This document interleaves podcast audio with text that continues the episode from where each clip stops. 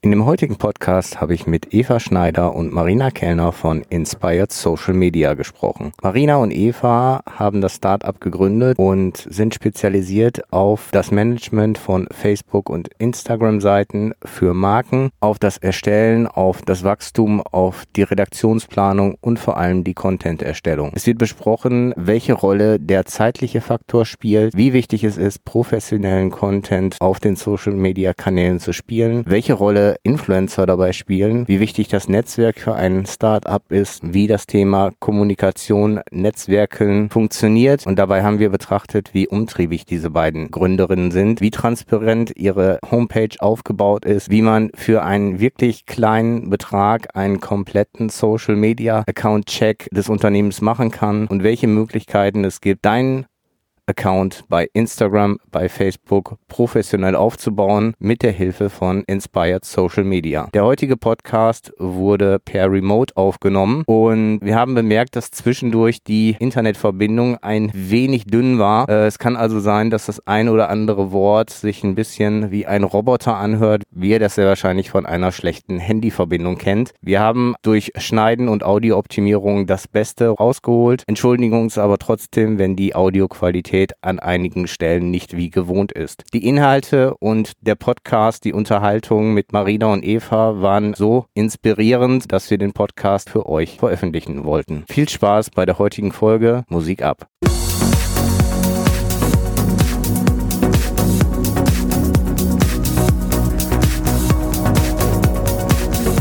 Startup Reality, der Talk über Startups und deren Macher.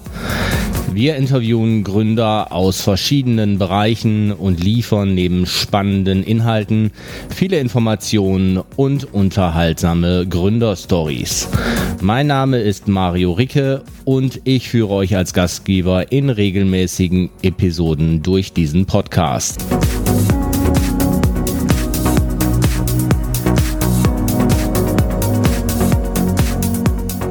Herzlich willkommen bei Startup Reality. Heute wieder mit einer Neuerung, weil zum ersten Mal nicht vor Ort, sondern per Remote. Ich begrüße Marina Kellner und Eva Schneider von Inspired. Hallo. Hi. Ich ergänze mal Inspired Social Media. Den Fehler habe ich übrigens im Vorfeld gemacht und den wollte ich auch direkt erzählen. Ich habe nämlich in Google eingegeben, Inspired Media. Ich habe Social vergessen und bin bei einem Unternehmen gelandet aus der Schweiz, in Steinhausen, ein Verlag, der sagt Bücher und mehr. Ich glaube, ihr seid dann eher für mehr zuständig und im Endeffekt seid ihr dann ja auch inspired Social Media. Versucht doch mal kurz für den Anfang in ein paar Worten zu erklären, was macht Inspired Social Media? Ja, also ist vielleicht ein ganz guter Aufhänger. Ne? Mit Print haben wir jetzt nicht so viel zu tun. Also es ist alles in der Tat digital und grundsätzlich dreht sich unsere Dienstleistung um den Bereich Social Media und um die Plattform Instagram und Facebook. Das heißt, ja? Kunden sind dann Marken direkt, die eine Content-Strategie brauchen oder irgendwie Unterstützung oder können es selber nicht abbilden oder wie ist das aufgestellt? Genau, also wenn wir da jetzt in die Dienstleistung noch mal ein Stück ins Detail gehen, sind äh, klar Direktkunden unsere Kunden, sind aber auch Agenturen unsere Kunden, weil unsere Pakete auch losgelöst vom insgesamten Management des Accounts auch Content-Produktion beinhalten. Also Content-Produktion zum einen wirklich so tatsächlich geshootet von professionellen Fotografen, aber auch lagern wir zwischendurch aus, weil Influencer-Content natürlich auch bei uns eine sehr große Rolle spielt, lagern wir auch die Content-Produktion an Influencer aus. Okay, das heißt, wenn ich Social Media Manager einer Marke eines Unternehmens bin, seid ihr auch oder könnt auch als Dienstleister tätig sein, weil ich sage, ich kann in meinem Alltag die Inhalte, die ich auf Facebook oder auf Instagram posten möchte, in meiner Content-Strategie eigentlich nicht liefern und ihr liefert dann zu. Habe ich das so richtig verstanden? Genau, ja, das ist lustig, dass du das sagst, weil ich habe heute nochmal so gegoogelt, was sind die fünf größten Probleme von Unternehmen im Bereich Social Media. Und eins, was immer ganz oben kommt, ist, dass der Aufwand und auch die Zeit, die dafür draufgeht, wird einfach unterschätzt. Und das ist halt, also ich meine, du hast ja ein Business, wenn du ein Problem für jemanden löst und aus dieser Ecke kommen wir halt, dass wir gesagt haben, okay, was ist das Problem? Und wirklich genau die Leute sagen, ich habe keine Zeit, die Kanäle zu betreuen und ich habe nicht die Möglichkeit und den Zugriff auf Content-Produzenten und Texter und Videografen und wenn du da alles brauchst, Grafiker, um mir genug Inhalte zu erstellen. Und so sind wir quasi entstanden, dass wir gesagt haben, okay, dann machen wir ein monatliches Paket für dich und dann kannst du sagen, ich wähle zum Beispiel Small, Medium, Large, je nachdem, wie viel du brauchst und eins von den Paketen kannst du dann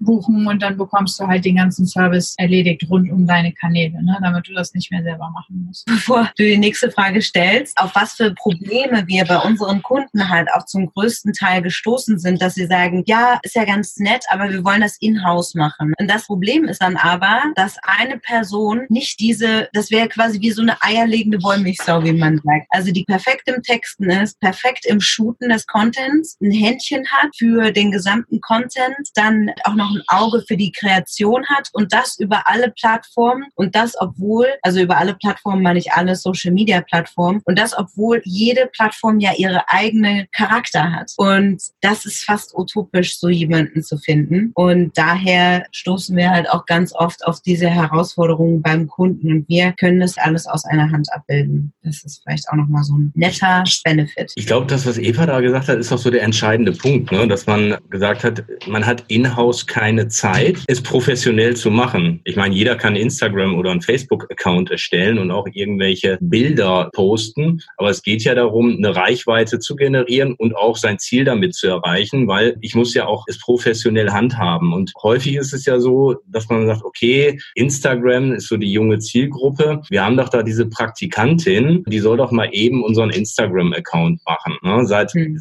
ist bei euch sehr wahrscheinlich auch schon vorgekommen. Und da kann man, glaube ich, nur einen Appell richten, um zu sagen, hey, das muss ein Core-Thema sein und da muss ein ganzes Team hinter sitzen, was es professionell macht, wenn ihr diese Plattform wirklich gut bespielen wollt. Ihr habt gerade so in Paketen gesprochen. Auf eurer Homepage ist es auch sehr transparent dargestellt, dass man sich sehr gut einlesen kann. Und mir ist auch gefallen, dass die Pakete schon sehr, sehr kurzfristig, also mit einem Drei-Monats-Fokus gebucht werden müssen oder können, Entschuldigung, nicht müssen müssen und dass es auch den Punkt Training gibt. Ist der Ansatz dahinter so ein bisschen, dass ihr den Kunden dahin führt, es irgendwann auch in-house zu machen, wie der gerade genannte Wunsch ist, wir wollen es in-house machen, dass es so wie partnerschaftlich mit einem Schulterschluss über mehrere Monate so ist, dass ihr sagt, okay, und jetzt könnt ihr alleine laufen oder wie ist das gedacht? Also so interimsweise können wir das machen. Also das, da hatten wir jetzt auch vermehrt Anfragen, die haben gesagt, wir wollen die Kompetenz in-house aufbauen, weil es hat natürlich auch einen Vorteil, wenn du in-house jemanden sitzen hast, weil Social Media ist halt viel tagesaktuelles. Da bist du dann als externer Partner nicht immer dabei. Also in-house hat schon auch Vorteile, aber du musst die Kompetenz halt aufbauen. Ne? Und das können wir halt auch abdecken, dass wir sagen, wir nehmen euch drei, sechs Monate mit, setzen euch das auf, weil genau wie du eben gesagt hast, der Praktikant ist halt so gut und schön, aber im Endeffekt hast du ja ein klares Ziel. Du willst Traffic auf deinen Online-Shop und der soll Abverkäufe generieren. Und wenn du halt hier und da mal postest, hey, wir sind heute da und da und Teamfotos, das gibt dir keinen Traffic auf deinen Shop. Und da musst du ja viel strategischer das planen und deinen Content, deine Reichweite, alles vernetzen. Du hast im Hintergrund hast du vielleicht Lookalikes gebaut auf deine Kunden, die eh schon auf deinem Shop waren. Also es ist natürlich viel komplexer als dieses private, ich teile Foto mit Freunden. Ne? Da muss man halt Inhouse-Kompetenz aufbauen und das können wir aber auch. Und wie gesagt, hatten wir jetzt auch gerade einen Kunden, die sich das halt so gewünscht haben. Ne? Das hört sich für mich gerade bildlich gesprochen fast so an, wie ein Kunde hat einen Online-Shop und hat einen Instagram- oder Facebook-Account gemacht und hat da sehr wahrscheinlich vieles falsch gemacht und schreit jetzt um Hilfe. Das ist so ein bisschen wie, ich habe alles in den Keller gestellt, es war alles unaufgeräumt und ich weiß jetzt nicht mehr, wie ich da eine Ordnung reinkriege. Seid ihr also so die digitalen Kelleraufräumer?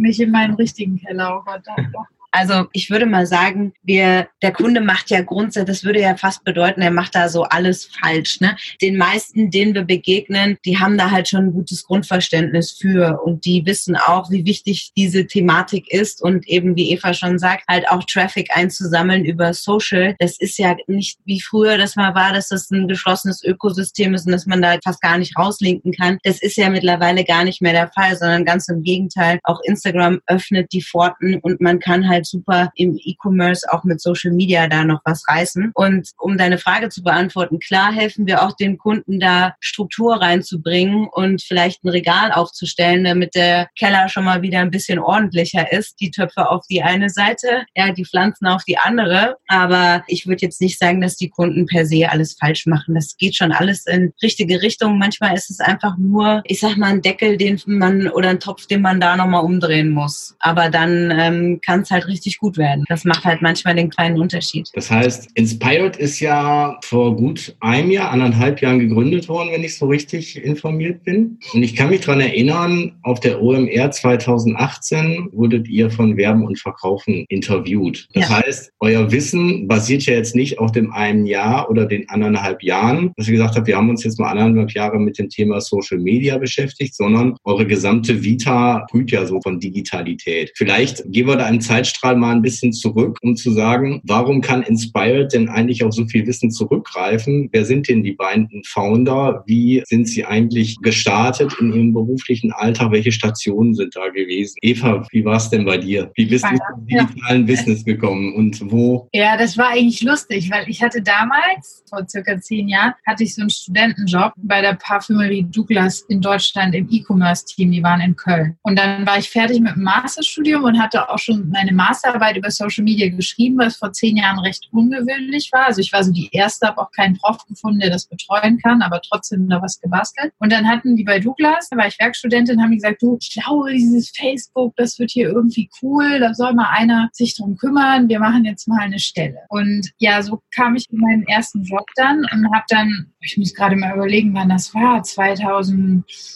neun oder so habe ich dann da angefangen. Ja, wirklich mit so einer Facebook-Seite. Da gab es ja kein Instagram, kein Pinterest, kein, kein Snapchat, das gab es ja alles nicht. Ja, dann haben wir da zwei Jahre lang wirklich cool freie Hand gehabt und konnten ganz viel machen und haben diese Community auch aufgebaut. Und ich glaube, ich habe es übernommen mit so 10.000 Fans auf so eine Million und haben wahnsinnig viel ausprobiert und hat damals halt auch Spaß gemacht, weil du viel organische Reichweite hattest. Also du konntest was posten und dann hast du 20.000 Kommentare und Interaktionen, war einfach super cool. Und ja, das war so die erste Station. Und, ähm, dann habe ich geweckt gewechselt in die Schweiz äh, und zwar ins äh, Global Headquarter von Swarovski. Die haben jemanden gesucht, der von Zürich aus ihre 20 Ländermärkte betreut im Bereich Social Media, was für mich auch nochmal ein cooler Schritt war, weil vorher habe ich ja nur Deutschland gemacht und auf einmal bist du mit, keine Ahnung, Südkorea zugange, was die da Social Media mäßig machen. Ne? Und wir haben quasi für 19 Märkte eine globale Strategie gemacht, damit die auch ein bisschen einheitlich sind und nicht jeder in Indien jetzt sagt, hey, ich mache jetzt meine eigene Seite auf äh, für Swarovski India und mache jetzt hier, egal, mit Photoshop irgendwas. Ne? Haben wir alles so ein bisschen äh, eingenordet. Und äh, die letzte Station, bevor Marina und ich dann gegründet haben, war noch mal zwei Jahre wieder in der Schweiz bei Mediacom Schweiz als ähm, Head of Content Strategie, wo ich in einer Abteilung war, die alles, was nicht klassisches Media oder Media-Buchung äh, sind. Ne? Also Facebook-Ads, Instagram-Ads, Influencer-Marketing, alles, was so dazugehört und da haben Marina und ich auch die ersten Kampagnen dann zusammen gemacht und haben gedacht, so hey, können echt coole Sachen zusammen machen. So, ne, Marina aus dem Influencer-Umfeld, aber das kann sie gleich mal mehr erzählen. Und ich aus dem Paid Ads war da viel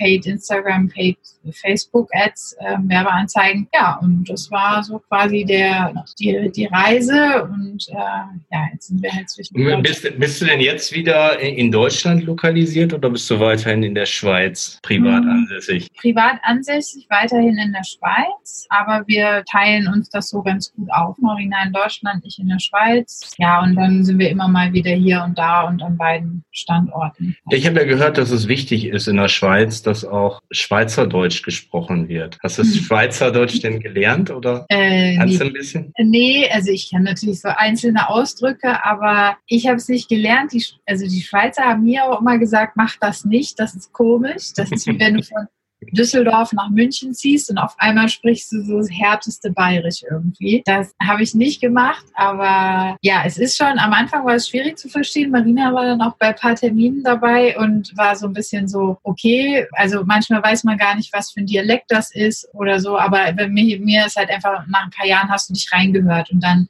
ist es für mich kein Unterschied mehr, ne? also vom Hören. Aber sprechen paar Sachen sind, sage ich manchmal so Wörter, aber das war's dann. Privater Tipp für alle, wenn Sie in die Schweiz fahren, nicht versuchen, Schweizerdeutsch zu sprechen oder wenn Sie nach Bayern fahren, nicht versuchen, Bayerisch zu sprechen. Marina, du warst ja eine lange Zeit in Berlin, glaube ich. Also auch nicht Berlinern.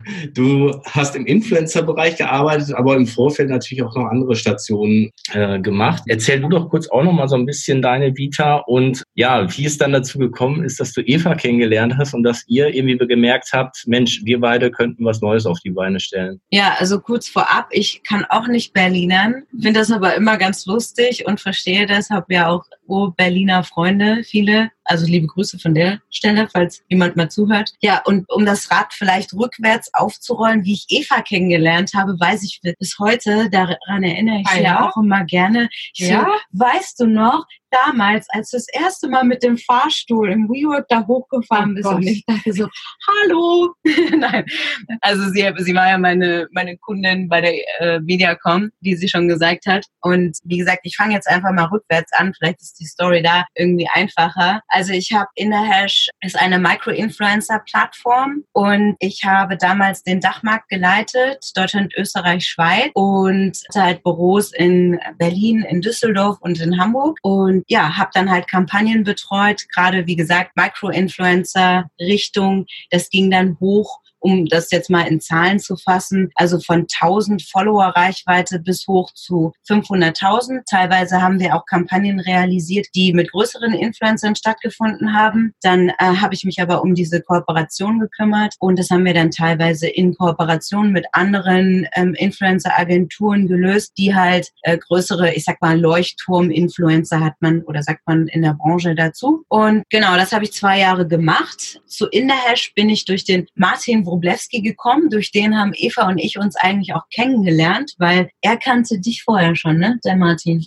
Ich glaube, der Martin hat mich einfach auf Xing akquiriert. Ja, so läuft Oder auf LinkedIn manchmal. oder so. Irgendeine Nachricht. Ich meine, ja, so meine ich, kamen wir in Kontakt, ja. Genau, so läuft das manchmal, ja. Und dann hat er Eva ins Büro bestellt. Ach ja? das klingt aber nicht immer nach LinkedIn. so. Da ist sie mal reingeflogen. Vor allem ich, er hat mich dann aus Zürich mal ins Büro bestellt. Ich glaube, ich hatte Termine in Berlin und dachte, cool, die von Interhash sitzen ja auch da, dann gehe ich da nochmal vorbei. Und da war ja eigentlich nur der Martin geplant, aber dann saß Marina halt auch mit im Termin. So war das ja. Genau, und dann ab da an habe ich mir dann die Eva gekrallt und dachte so, oh, sie sitzt in der Schweiz, spannend, okay. Na, rufen wir sie mal öfter mal an, ne? Also, Sales, ne?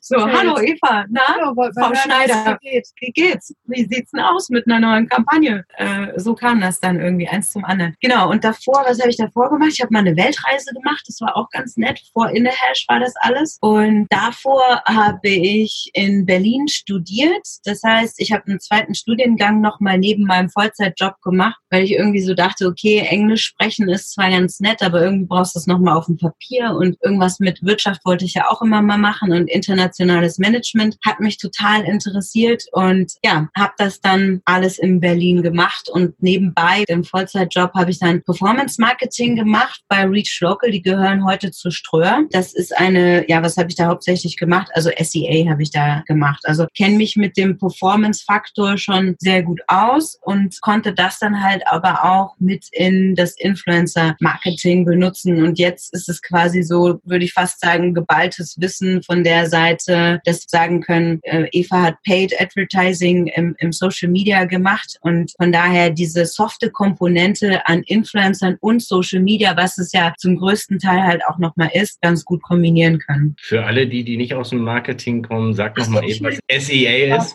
Ähm, SEA ist äh, Search Engine Advertising und das bedeutet die Anzeigen auf Google. Das ist aber auch das komplette Google-Netzwerk. Das heißt, Banner-Anzeigen gehören auch dazu. Also wenn du mal auf Zalando auf irgendein paar Schuhe geklickt hast und dann dich dieser Banner verfolgt, das ist quasi das, was man da im, im Google-Netzwerk noch ausspielen kann. Oder die klassischen Anzeigen, wenn man nach Keywords sucht und Anzeigen ausspielt. Genau, also alle, die zuhören, euch wurde nicht zugehört, ihr habt nur mal irgendwas in den Shop getan und deswegen gibt es ein sogenanntes Retargeting und euch wird die Anzeige wieder angezeigt. Das hört sich für mich so an, vom Verlauf her, dass Eva so die Facebook-Expertin ist und Marina, weil Influencer-Marketing ja viel auf Instagram, glaube ich, läuft, so die Instagram-Expertin und dadurch natürlich die beiden größten Plattformen, das Wissen da so euch beide verteilt ist und das sich natürlich sehr gut kombiniert, wenn man eine Gesamtstrategie für ein Unternehmen hat. Ist das so? Facebook, Instagram ist natürlich eine Plattform. Also ich betrachte das aus Werbeanzeigensicht als eins, weil ich buche ja mittlerweile, ich glaube, ab September ist die Umstellung, dass du gar nicht mehr sagen kannst, wo das ausgespielt wird, sondern also deine Anzeige, sondern du gibst nur das Budget ein, weil Facebook einfach besser versteht, ob deine Anzeige auf Instagram oder Facebook besser performt. Deswegen ist es für mich wie so eins. Und wir sehen aber natürlich auch das Interesse auf Instagram gerade sehr stark. Und wie gesagt, klar, Marina hat halt einen klaren Fokus auch noch auf Influencer-Marketing, weil sie da halt sehr viel Erfahrung hat. Das heißt, ja, so haben wir so ein bisschen inhaltlich auch viel aufgeteilt bei uns, weil das auch, wie du sagst, so, so gewachsen ist über die Zeit. Das heißt, genau. andere Social-Media-Plattformen, ne,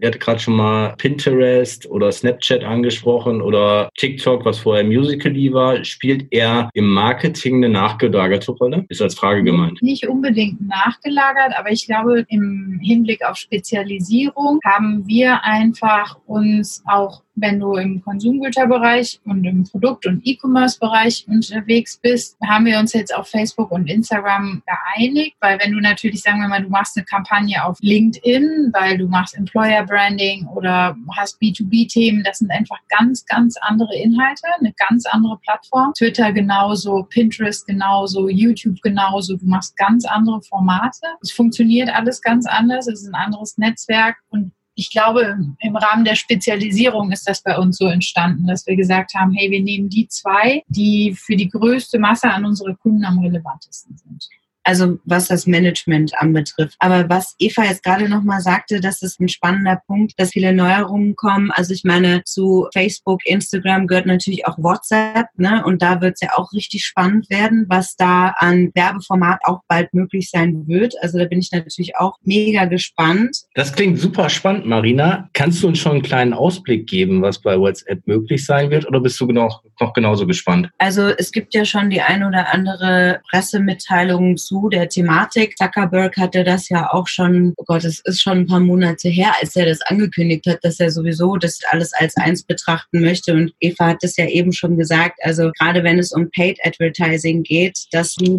noch einen App Manager hast, der dann auf diese drei Plattformen dann schaut, wo performt die Anzeige am besten. Ja, und dadurch, dass WhatsApp nun auch ihre Plattform öffnet für Advertising, werden wir da natürlich noch richtig spannende Sachen sehen sehen. Und ja, also wir dürfen. Aber es soll sehr wahrscheinlich ja. auch in den Stories passieren, ne? wenn ich das so richtig mitbekommen habe. Richtig, genau. Die ja bei WhatsApp jetzt noch nicht von vielen so genutzt werden, wie sie zum Beispiel bei Instagram genutzt werden. Ne? Äh, da wird es ja wahrscheinlich eine Strategie auch sein, da so ein bisschen den Fokus drauf zu legen, ne? dass man die, diese Stories ein bisschen mehr nutzt. Oder eine Integration einfach ist das automatisch. Wenn ich was auf Instagram mache, kann ich sofort in meiner Facebook-Story ja jetzt posten, dass ich dann einen Button habe, poste es auch in meiner WhatsApp-Story. Ja machen wir schon die Strategie für Facebook. Ja. Erwartet ihr denn, wenn die Werbung bei WhatsApp kommt, wieder einen großen Shitstorm, wie wir den vor ein paar Jahren schon mal hatten, dass alle wieder ganz laut schreien, jetzt melde ich mich bei WhatsApp ab und jetzt noch Werbung und so weiter? Schwer zu sagen. Also Alternativen gibt es da natürlich bereits jetzt schon und ich glaube aber, es ist einfach in Deutschland, also zur Alternative natürlich Telegram. Also Telegram wird ja meistens eher im Ostblock genutzt, das heißt Russland, Polen, aber auch teilweise in der deutschen Szene, aber dann in der Szene, wo man sich kritische Inhalte hin und her schickt, weil es einfach eine verschlüsselte Messenger-Dienst ist und WhatsApp eben nun mal nicht. Ob es da jetzt nochmal einen Shitstorm geben wird, sich manche Leute abmelden werden, ja, mit Sicherheit. Das haben sie, das gab es ja auch schon mal bei Facebook, diesen Run, aber letztendlich, da dafür sind schon viel zu viele auf dieser Plattform und nutzen es. Also selbst meine Eltern. Also von daher.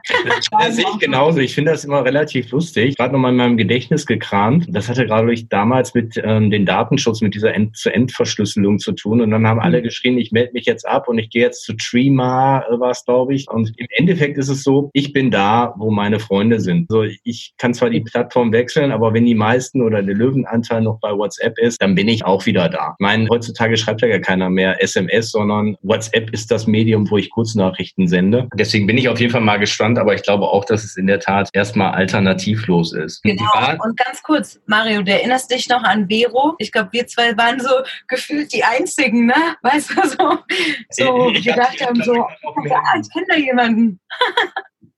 Ist ja auch immer so ein First Mover irgendwie gefühlt. Mhm, damals habe ich sogar einen redaktionellen Beitrag geschrieben und habe es mit Streamer verglichen, weil ich mir nämlich genau gedacht habe, dass es ungefähr die gleiche Halbwertzeit hat und dann doch wieder alle auf Instagram unterwegs sind. Und ja. der Feed im Endeffekt auch gut ist. Und dann muss man sagen, wenn man guten Content macht, da schließt sich der Raum wieder, dann wird er dann auch angezeigt. Wir sind halt überall da gefangen, wo die Community ist. Vor allem ist es ja wirklich so. Du hast immer, also immer, es gibt ja so viele Studien auch im, in anderen unternehmerischen Bereichen. Ne? Convenience trumps everything. Also wenn gegenüber bei dir ist der Aldi und 800 Meter weiter weg ist der Unverpackt-Shop, wo du hingehst und dann ist diese Convenience, über die Straße zu gehen, die wird das immer, ne? Und so genauso ist es bei WhatsApp. Wenn willst du Leuten schreiben, die sind da nicht in einem anderen Messenger-Dienst, dann denkst du schon wieder, oh, Pain. Das Einzige, wie man halt da hinkommt, ist, dass du es gleich convenient machst, glaube ich. Dann, ja, dann würden die Leute halt wechseln, ne? Aber so, ja, sind wir einfach volle Tierchen, ne? Die Menschen. Absolut Absolut. Da sind wir eigentlich wieder beim Netzwerk, was wir ja kurz angesprochen hatten, bevor wir so in eure berufliche Karriere mal eingetaucht sind. Das heißt, darüber hinaus habt ihr euch natürlich schon ein gutes Netzwerk aufgebaut und wart auch direkt zum Startpunkt der Gründung schon bei Werben und Verkaufen präsent, so dass alle Bescheid wussten, ah,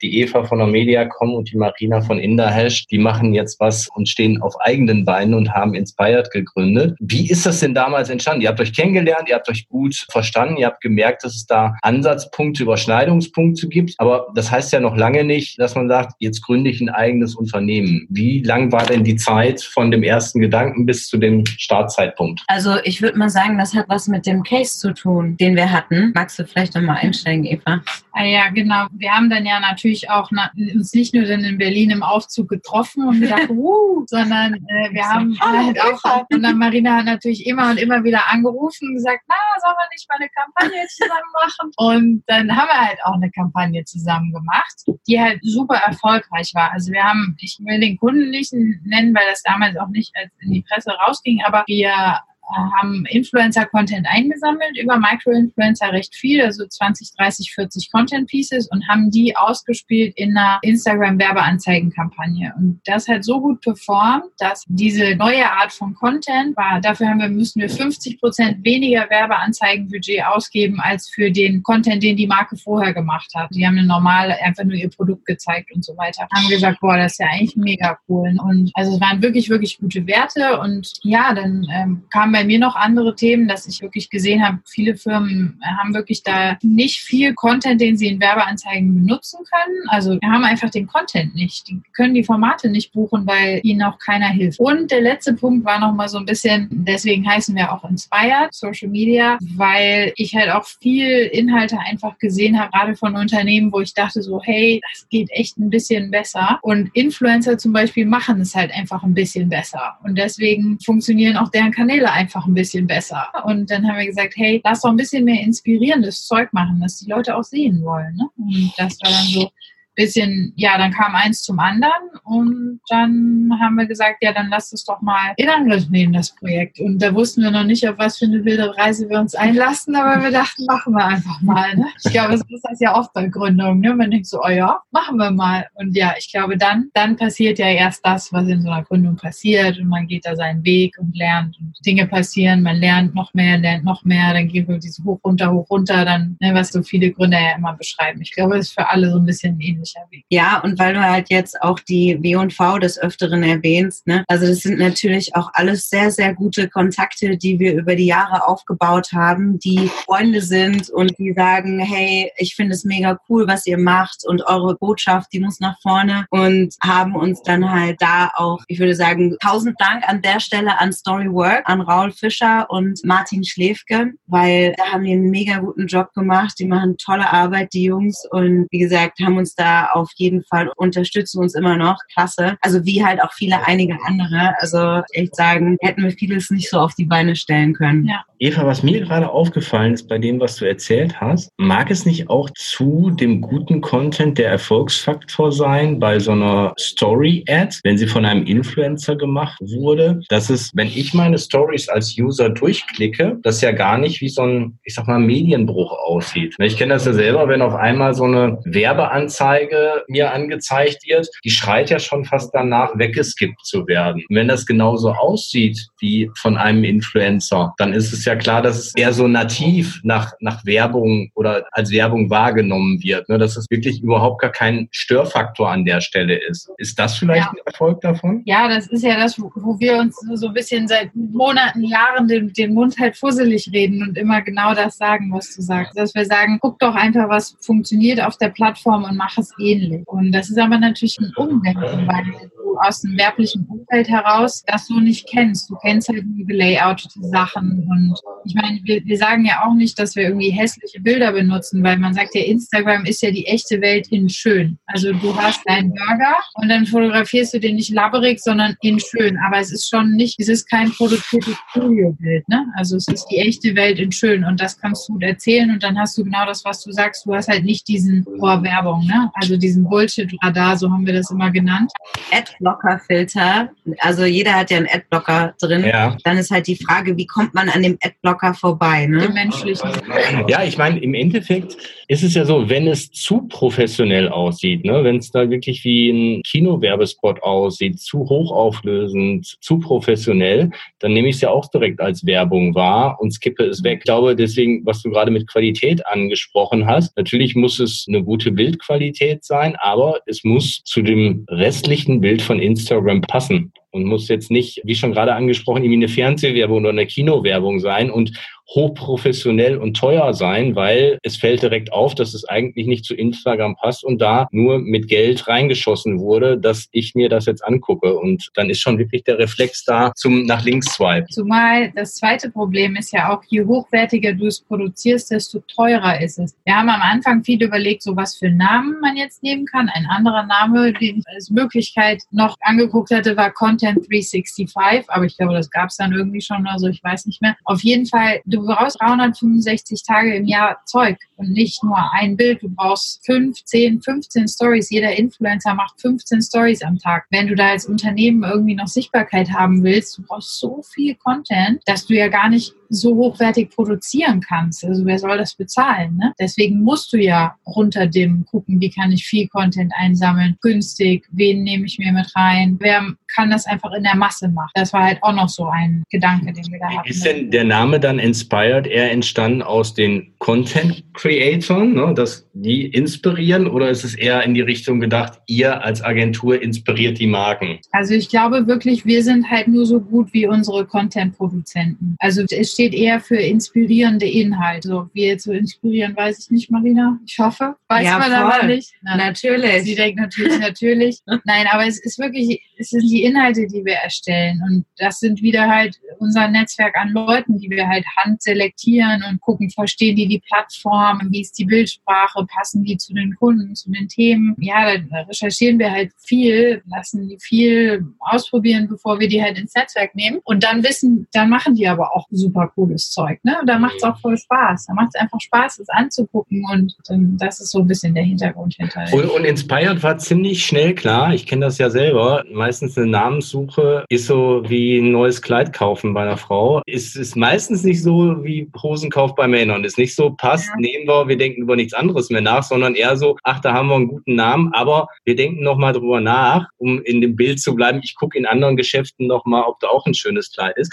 Aber bei euch war es, wie es gerade angeklangen hat, äh, relativ schnell klar, Inspired, das ist er, grüner Haken hinter, so heißen wir. Ja, ich würde mal sagen, irgendwann ähm, muss man auch mal die Kirche im Dorf lassen und man kann es halt nicht allen recht machen. Ich glaube, was das Wichtigste ist, dass mit dem Namen schon alles klar ist. Also, dass da das dahinter steht dann, okay, es ist für Social Media. Du hattest letztens, wir haben darüber ja. letztens diskutiert, Start-up-Schule. Okay, man weiß sofort OMR, man weiß sofort, was bekommt man für den Namen, ne? Also was passiert da eigentlich? Also die Abkürzung von OMR, Online-Marketing, Rockstars. Da weiß man ganz genau, worum geht's jetzt eigentlich, ja? Das ist jetzt nicht irgendwie ein fiktiver Name hergeholt von irgendwas, der zwar mega toll klingt, aber keiner kann was damit anfangen. Und ich glaube, das ist halt auch nochmal ein entscheidender Punkt. Ja, ich bin mit diesem Namen, da bin ich echt immer wieder, ne, wenn ich so einen sehe, dann sage ich, Marina, ich sag dir, das funktioniert nur wegen dem Namen so gut. Mhm. Nur wegen dem Namen.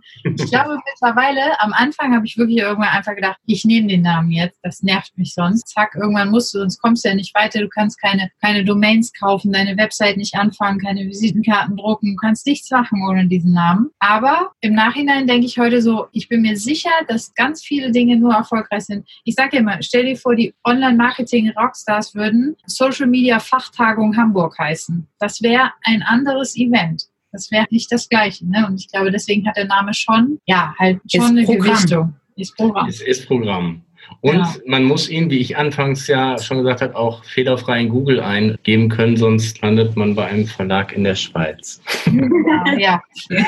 Marina, du sagst es gerade so schön, ich muss ja wissen, was ich bekomme. Und das finde ich bei euch auf der Seite ziemlich cool, weil diese Pakete, also diesen, diesen Standard, ich mir ein Gefühl geben kann als interessierter Kunde, was kostet das? Und jetzt mal ein Shoutout an alle Hörer. Ich habe, ich glaube, ich in der dritten oder vierten Unterseite was gesehen, was ich, wenn ich Fragen hätte zum Bereich Social Media, ja sofort machen würde. Da gibt es einen Quick-Check und da steht dran 395 Euro. Da bin ich ja fast nach hinten untergefallen. Das ist ja ein Schnapper. Diese Expertise, sich für 395 Euro ins Haus zu holen, dass ihr beide mal wirklich über den Social Media Content und den Kanal und die Content Strategie drüber guckt. Also wer es bis jetzt noch nicht wusste, weiß es jetzt und sollte es auf jeden Fall machen. Aber wie ist denn der Gedanke entstanden? Ist doch ein Akquise-Tool, ne? Weil ich sag mal, für 395 Euro ist es ja sonst eigentlich gar nicht abbildbar. Ja, und für alle Podcast-Hörer nur heute heute nochmal 5 Prozent. genau. Mit dem Discount-Code Podcast Startup. also anrufen. Ja. Ja, aber ja. wirklich, das ist ja der Wahnsinn, ja. ne? So, klar, wenn uns jemand anruft, sicher und sich auf die 5% beruft, kriegen ja. wir irgendwie gedeckelt, ne? Okay. Nee, aber wie gesagt, das, äh, das ist wirklich ein Angebot, weil, also das ist für uns auch einfach immer cool, ne? Wir gucken auch so, was machen die Leute und das ist halt wirklich so ein Quick-Check. Du gehst zehn Punkte durch, die wichtig sind für einen Account und das kannst du, haben wir standardisiert, eine Methode immer gleich und dann gucken wir das einmal an und geben dann Feedback, gehen einmal mit dem Kunden durch und sagen, hey, das sind deine zehn Punkte, da stehst du. Wir würden dir empfehlen, Punkte 1 bis 7 oder 1 bis 4 mal anzugucken, weil da ist richtig Hebel. Und von da aus gucken wir dann natürlich, okay, wie kann es weitergehen. Ne? Aber das kann auch jeder einfach sagen, ich möchte nur den Check und danach sagen, ja, jetzt weiß ich ungefähr, was ich machen muss und jetzt setze ich mich hin und setze selber um. Also wir haben auch viele Startups im Moment, mit denen wir arbeiten und die wir auch beraten haben, die machen halt aus Kostengründen viel selber. Die wollen nur wissen, wie es geht, aber dann gibt es natürlich auch andere, die sagen, weiß ich, wo meine Haken sind, helft mir doch, das jetzt umzusetzen. Also beide Varianten gibt es. Ihr seid ja sowieso, was das angeht, sehr untriebig. Passt jetzt gerade so so schön dazu. Ihr habt ja auch noch ein E-Book geschrieben zu dem. Ja, Film. genau. Da kann ich jetzt nicht nochmal 5% Rabatt geben. Aber genau, das ist so ein bisschen ähm, aus dem Gedanken heraus entstanden, wo wir immer wieder die gleichen Fragen hatten und wo wir dann dachten, okay, da scheinen halt wirklich ganz, ganz viele Fragen noch zu sein, ganz am Anfang. Das ist halt wirklich für Starter, ne, die jetzt gerade ihren Instagram aufsetzen wollen. Also so ein bisschen Theorie sich da anlesen, ein bisschen Selbststudium und ihr seid dann die Praktiker und könnt dann unterstützend das aufbauen. Genau, also es sind halt genau diese zehn Schritte. Ne? Ich mache einen Account neu, wie soll ich den benennen? Wie schreibe ich meine Bio? Worauf kommt es an bei der Namenswahl? Wie, was für Tools kann ich benutzen, um Content zu erstellen? Welche Apps, welche Hashtags sind wichtig? Ne? Also wirklich so, wie mache ich mein Branddesign? Wie soll das aussehen? Alles grün, alles gelb, alles Zitate, ja, nein, wie auch immer. Das wird halt damit dann abgedeckt. Aber wie, wie du sagst, Selbststudium, da kann dann selber lesen, jeder lesen. Und wenn du dann wirklich willst, dass du mit jemandem da nochmal drüber sprichst, dann musst du es halt den Quick-Check machen. Gibt es denn so zwei oder drei Lifehacks, wo ich sage, Yeah. Das muss ich machen, damit ich auf Facebook wachse oder das muss ich machen, damit ich auf Instagram wachse. So, dass man sagt, wenn ich das jetzt mal kontinuierlich mache, dann habe ich ein bisschen mehr Erfolg. Ja, ich sag mal grundsätzlich, deswegen heißt es ja auch Social Media. Dadurch, dass man halt anderen folgt, beziehungsweise guckt, was machen andere gut und das dann teilweise auch in den Vordergrund stellen, den, denjenigen vertaggen. So funktioniert ja auch das Influencer-Marketing. Dass der Content, der eingesammelt wurde, über Influencer dann wieder regepostet wird auf dem Account und dann den Influencer wieder zu vertecken. Also dieser soziale Gedanke führt über das Vernetzen mit anderen und das Kommunizieren mit anderen. Und wenn man da halt einfach aktiv ist und nicht immer nur so ein Like unten drunter setzt, sondern vielleicht sich die Mühe macht und auch noch mal ein bisschen längere Kommentare unter äh, jeweilige Fotos zu schreiben, dann funktioniert das ganz gut, weil auch Instagram merkt dann, du bist aktiv. Ja, und vor allem der Gegenüber merkt auch, du bist aktiv, ne? weil, wie du schon gesagt hast, ist ja Social Media. Und wenn ich irgendwo auf eine Party gehe und unterhalte mich nicht, dann wird sich auch keiner an mich erinnern. Und wenn ich im Social Media mir wirklich die Zeit nehme, da sind wir wieder bei dem Punkt, es kostet Zeit, wirklich mal länger zu kommentieren oder auch kontinuierlich Stories zu machen, Sachen zu posten oder vielleicht auch Direktnachrichten zu beantworten, dann ist ja die Nähe zu den Abonnenten auch viel, viel näher und viel, viel enger. Und dadurch wachse ich natürlich auch, weil ich sage, Mensch, der ist ja nett, der ist authentisch. Und da merkt man halt schon, dass es nicht mal eben mit einem Posting innerhalb von fünf Minuten am Tag getan ist. Das ist halt genau das. Ne? Das ist halt das, was sehr zeitaufwendig ist. Wir könnten für unseren Instagram-Account der Agentur, könnten wir einen halben Tag beschäftigt sein. Mit anderen interagieren, Stories, was wir machen, wo wir sind, wo wir hingehen, Infos, Texte schreiben, äh, Bilder machen, raussuchen, Quotes, was wir wichtig finden. Wir könnten rund um die Uhr uns nur damit beschäftigen, Content zu erstellen. Ne? Wir müssen das natürlich klar kannst du irgendwie später, du hast gewisse Tools wie Batching ist das eine, dass du halt einfach sagst, ich mache das einmal in der Woche, du hast Scheduling-Tools, du hast Apps, die dir helfen, deine Feeds zu planen, äh, deine Bilder zu sortieren, du hast schon viel technische Hilfe, aber es ist einfach zeitaufwendig, ne? Und ähm, ja, das ist das, was viele halt unterschätzen. Und man will dann Shortcuts und denkt, oh, jetzt hier Shortcut und es, es, es gibt halt für, für manche Dinge, glaube ich, nicht so einen richtigen Shortcut. Und auch gerade Beziehungsaufbau, ne, was ja eigentlich Instagram ist. Ne? Also wenn du uns jetzt folgen würdest oder was du vielleicht tust, äh, dann siehst du ja jeden Tag, wo wir sind. Und über Monate und Wochen siehst du, was wir machen. Und natürlich bekommst du dann ein besseres Verständnis dafür, wofür wir stehen, was wir tun. Dann kannst du dir überlegen, findest du das cool, willst du mit uns mal arbeiten und so weiter. Ne? Aber dieser Beziehungsaufbau ist ja wie im, im Offline-Leben. Kannst ja nicht einfach sagen, hallo, hier bin ich, let's get married. Ne? Das ist halt einfach nicht so. Da muss man halt Zeit in, rein investieren. Aber es skaliert natürlich anders, weil du hast ja One-to-Many-Kommunikation. Ne? Wenn wir jetzt einen Post machen, sehen das vier, fünf, sechs, 800 Leute oder so. Und dann musst du halt nicht jeden Einzelnen anrufen, was Marina sehr bedauert, weil sie es gerne tun würde. Hallo, aber, ich dann, ja, aber ich dann immer sage, nee, äh, auch für unsere Kommunikation müssen wir ja irgendwie das skalieren. Ja, so ein bisschen den Abonnenten mit auf die Schulter nehmen. Ne? Und das sollte man nicht auf die leichte Schulter nehmen, sondern, wie wir schon bemerkt haben, professionell angehen, am besten mit eurer Unterstützung. Wenn ihr jetzt sagen würdet, was sind denn so aus eurer Sicht so die, die typischen Kunden? Ne? Sind das eher so Mittelständler? Ihr hattet gerade auch schon ein bisschen Startups angesprochen, die so ein bisschen Anschubhilfe sehr wahrscheinlich brauchen. Oder geht das von A bis Z? Kann man das irgendwie gar nicht klassifizieren? Oder gibt es irgendwie Branchen, die besonders auf euch zurückgreifen? Also ja, ich würde mal sagen, es ist gerade im Bereich ähm, Mittelstand eine gute Zielgruppe für uns. Also wenn sie jetzt gar so groß sind, da kriegen wir meistens also organische Anfragen dann sowieso nicht. Also bisher noch nicht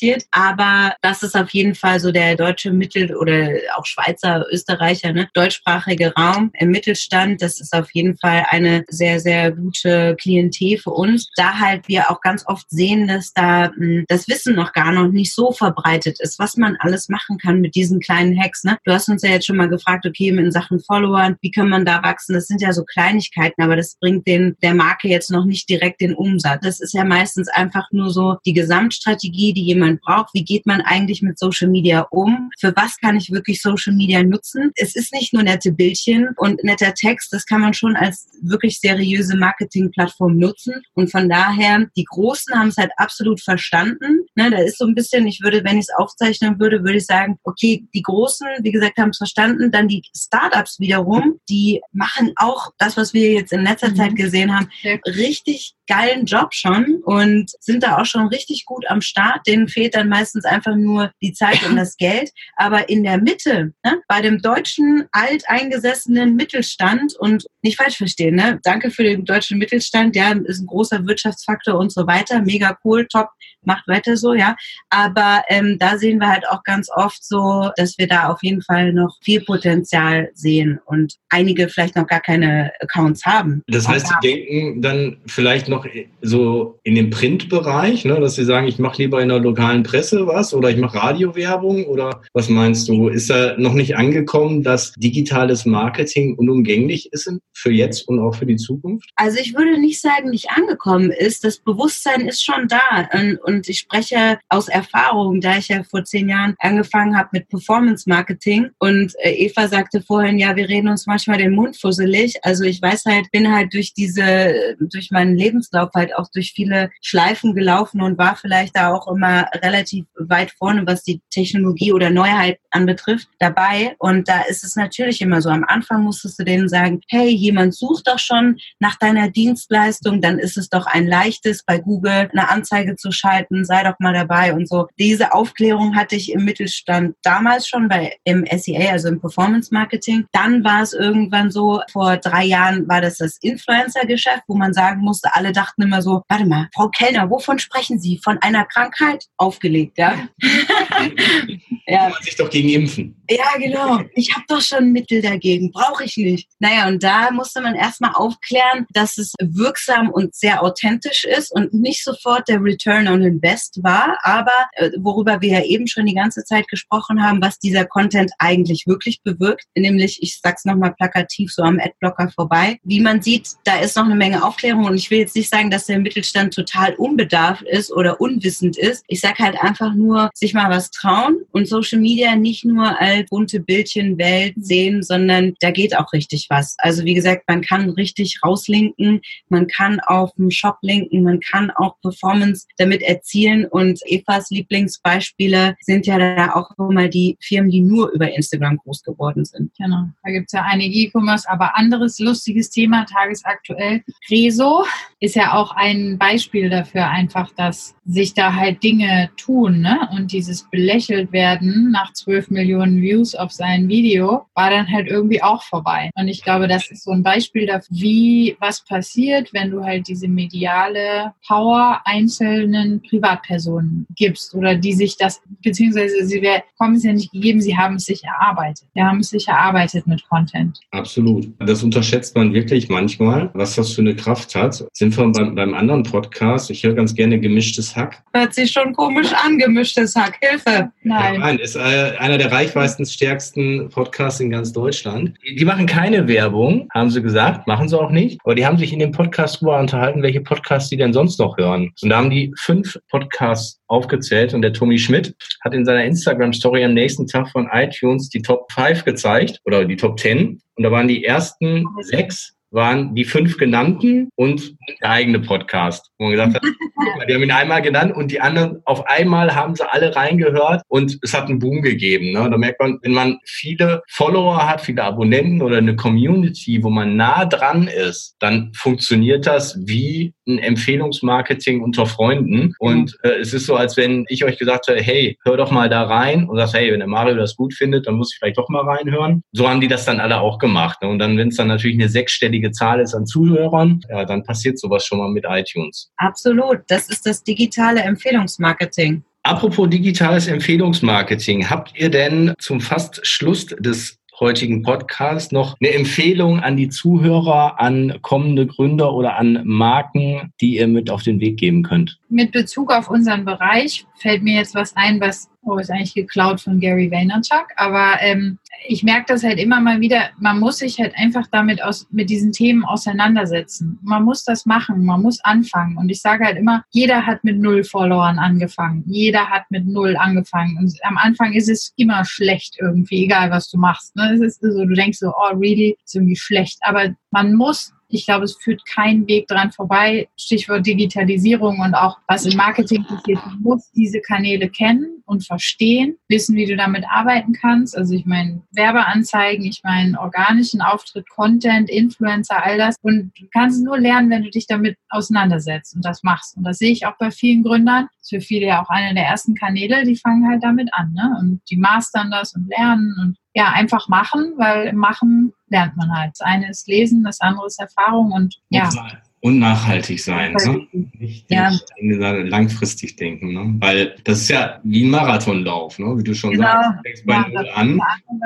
Du, ist ja nicht so, dass du jetzt sagst, jetzt gebe ich mal drei Wochen Gas und auf einmal habe ich eine riesen Community, sondern du musst nicht nur drei Wochen Gas geben, sondern sehr wahrscheinlich drei Jahre und vor allen Dingen auch nicht immer von außen darauf hören, weil so viele sagen beim Marathon auch immer, ab 35, ab Minute 35 hast du deinen Einbruch garantiert. Dann bist du da drüber hinweg und denkst so, ja, mich hat's nicht erwischt, ne? Und dann kommt Kilometer 38 und du denkst so, shit, das ist das, wo alle von geredet haben. Aber auch da, und ich finde, es ist ein toller Vergleich, weiterhin durchziehen, weil diese Endorphinausschüttung zum Schluss am Ziel zu sein, das nimmt dir keiner. Und jeder, der schon mal gegründet hat oder dabei ist, der weiß, wovon wir sprechen, glaube ich. Es ist ganz viel Mindset und es ist auch ganz viel, welche Leute hast du drumherum. Ich hatte vorhin, wir hatten von unserem Netzwerk gesprochen. Also es ist halt toll, wenn man Unterstützung hat und die richtigen Leute um sich rum hat, die wirklich auch positiv denken und dabei sind und supporten. Wenn du halt mal so einen Einbruch hast und denkst einfach so und siehst den Wald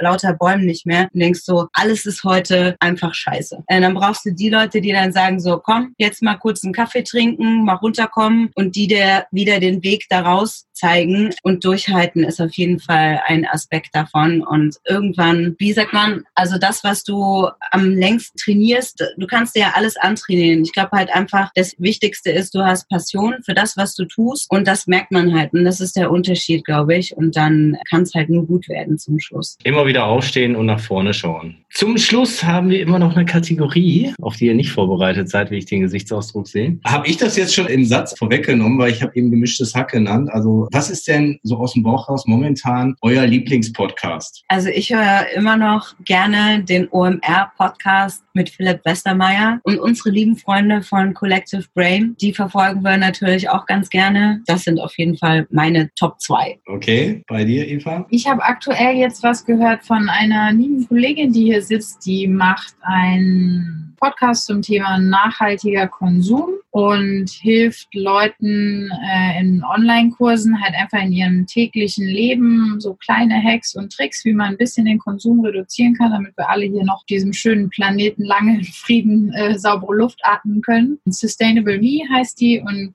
von der habe ich jetzt einiges gehört und das ist aktuell so meiner, wo ich Spaß dran habe, da viele Themen anzuhören. Geht es da so um Vermeidung von Lebensmittelverschwendung und Vermeidung von Plastik äh, beim Einkauf oder in welche Richtung? Genau diese Themen, aber auch die letzten, die ich gehört hatte, waren zum Thema Fast Fashion. Also was macht, wie viel Wasser wird verschmutzt, um deine Jeans zu veredeln? Wie viel Jeans kaufen wir? Wie viel Jeans brauchen wir wirklich? Wie viel 800 Paar Schuhe müssen sein? Ein bisschen einfach über den Tellerrand hinaus zu gucken, von dem es hängt hier im Laden, sieht schön aus, aber wo kommt es denn eigentlich her? Und dann halt Themen, ne, so Lebensmittelverschwendung, Plastikvermeidung, also alles so im Alltag, was du einbinden kannst, was irgendwie dir hilft. Und viele Tipps, die ich auch noch nicht kannte. dachte ich, ja, das hilft bestimmt einigen Leuten weiter. Sag noch mal den Namen des Podcasts. Sustainable Me. Also schaut aus an Sustainable Me, weil ich glaube, OMR und gemischtes Hack haben schon genug für Zuhörer.